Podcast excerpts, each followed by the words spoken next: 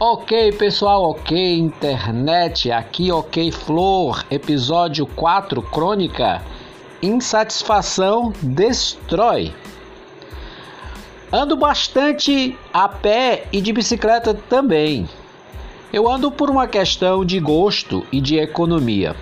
Agora já lhe advirto, economia aqui não é sinônimo de mesquinhez, não.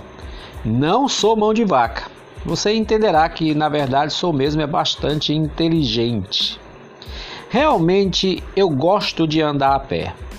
E nessa era de avanço tecnológico, em que os celulares são como os painéis de um ônibus espacial, tem todas as opções que você imaginar Pego o meu celular, baixo um aplicativo de audiolivro e enquanto ando indo, por exemplo, fazer as compras para o almoço ou atendendo a alguma demanda da nossa pequena confecção de fundo de quintal ou qualquer outra necessidade, leio. Ops, leio não. Ouço metade de um audiolivro de três horas ou até de uma hora por completo. Andar a pé me fascina me fascina porque ajuda a perder peso, trabalha a circulação sanguínea, me tira do sedentarismo e ainda uno o útil ao agradável. Resolvo as questões do dia a dia. Descobri, minha gente, um aplicativo, um app na linguagem tecnológica que conta os passos e ainda soube que a OMS, aquela, aquela que durante a pandemia do Covid mudava de opinião o tempo todo, a OMS diz que para uma pessoa não ser considerada sedentária, ela precisa dar 10 mil passos por dia. Eu, que moro a cerca de uns 2 quilômetros do centro comercial da minha cidade, que é uma cidade do interior, Vou lá no centro comercial umas duas ou mais vezes no dia. Quando checo o meu app contador de passos, já tenho passado de 10 mil passos facinho, facinho. E aí ganho uma estrela ou uma bandeira do aplicativo me congratulando por tão nobre feito. E você sabe, né? Nada como um afago no ego. Além do mais, do tanto que eu ando nos supermercados e nos pequenos comércios, já ganhei alguns privilégios do tipo pagar depois uma parte do valor das compras que eu fiz e não levei dinheiro bastante. Isso acontece com aqueles mais chegados, né? O ser tratado como amigo e chamado pelo nome e até cortar fila às vezes. Só tem um problema preciso ser mais cuidadoso com o sol na minha pele, porque andar a pé sem proteção já me deixou algumas marcas de sol. Também ando muito de bicicleta e gosto bastante de bicicleta. Há um tempo atrás, fiz duas viagens de 300 quilômetros pedalando com uma turma de amigos e também pedalava nos fins de semana de 50 a 100 quilômetros só por lazer e curtição. Claro, minha bicicleta é especializada para grandes distâncias. Mas aí me desempreguei, a bike sucateou, não pude repor os equipamentos e pendurei ela num gancho até tudo melhorar. Mas não melhorou. E aí a bike, a bike que eu tinha comprado por cerca de R$ 2.800 foi vendida por pouco mais de R$ reais para comprar uma peça para o carro. Triste fim para aquela que eu tanto amei. Mas quase triste fim porque pelo menos o carro sofreu um upgrade essencial. Viver sem bike, no meu caso, não dá, gente.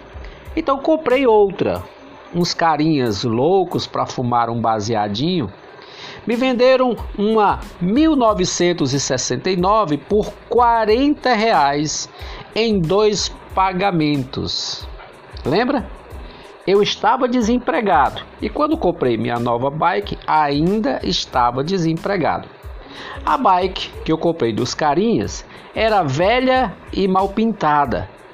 Os carinhas jogaram um spray de cor marrom sobre uma tinta róseo e maquiaram os defeitos o máximo que puderam. Ora, mas pelo preço ainda saí no lucro. Troquei um item ou outro e os caras até quiseram comprar de volta aquela que eles tinham me vendido quando estavam muito loucão. Eu não fumo nenhum baseado, mas segui a mesma porcaria dos carinhas. Comprei um spray preto e tingi a bike. Foi por uma questão de economia e porque ela não podia ser parada, porque eu uso muito a bike. Tenho uma pequena confecção de fundo de quintal, como eu já disse, na minha casa, e preciso de agilidade de ir e vir para atender às demandas do meu negócio, que, apesar de ser pequena, exige bastante de nós. Andar de carro nem pensar. Tenho preguiça, o custo é muito alto, além daquela encheção de saco dos agentes de trânsito, aquele povo que só quer ganhar dinheiro às nossas custas por qualquer besteira. Você pode até não acreditar. Voltando a falar daquela bikezinha que eu disse que comprei dos carinhas que fumavam baseado, eu rejeitei propostas para vendê-la mais de duas vezes. Uma das vezes o sujeito me parou e eu até tomei um susto. Porque ele disse: Professor, algum tempo atrás eu havia sido professor, eu quero comprar sua bike, diga o preço, eu vou ali no banco e pego o dinheiro. Pensei que fosse brincadeira. Essa bike é uma relíquia, como eu já disse, é uma 1969 e que é muito cobiçada quando ela está em estado bom. Mas parece que o carinha que quis comprar entendia do negócio. Quem não gostou muito disso foi minha mulher, porque achou que eu deveria ter vendido ela para comprar uma melhor, mais bonita. Mas eu me apeguei tanto a ela que não quis me desfazer dela, nem quero me desfazer dela. Bom, a sorte me deixou um instantinho de novo. Foi ali tomar um café.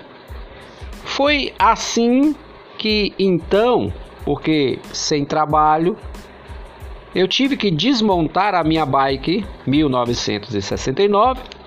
Procurei uma oficina, pechinchei bastante e mandei fazer uma pintura mais decente. Então, desempregado que estava novamente, pus a bicicleta em cima do guarda-roupa no meu quarto até ter dinheiro para montar a minha bike de novo. Para seu conhecimento, meus queridos, comprar peças para montar uma bike é mais caro do que comprar uma nova na loja. Mas é dela que eu gosto, é ela que eu quero montar. Parece coisa de louco? Não, é coisa de paixão pessoal. Assim foi que voltei a andar a pé, já que a bike pintada está em cima do guarda-roupa aguardando que eu tenha dinheiro para comprar as peças para remontá-la com o meu app de contagem de passos, uns fones de ouvido no celular, vídeos e áudios livros baixados, sigo rumo adentro, caminhando e resolvendo os meus problemas. Hoje, por exemplo, saí para comprar os itens do almoço e já passavam das 10 horas da manhã. A caminhada, ida e vinda do centro comercial da minha cidade é, duraria cerca de uma hora e meia. Então pensei, até eu ir voltar, pôr o arroz no fogo, o feijão e a carne para aprontar, vou almoçar lá por uma hora da tarde. Isso eu calculava enquanto andava. Então pensei, vou passar na casa do meu filho, pegar a bicicleta dele para chegar mais rápido em casa peguei, montei a bike e saí. Daí me vi mentalmente reclamando comigo mesmo de que eu estava andando muito devagar, embora estivesse de bicicleta. Então, de repente, meus pensamentos me levaram a ver que a gente nunca está satisfeito. Me queixei porque andando a pé iria demorar. Depois me queixei estando eu de bike, que estava demorando. Embora andar de bike seja duas ou três vezes mais rápido do que andar a pé. Na verdade, aquilo que nós imaginamos é o que nos destrói. Explico.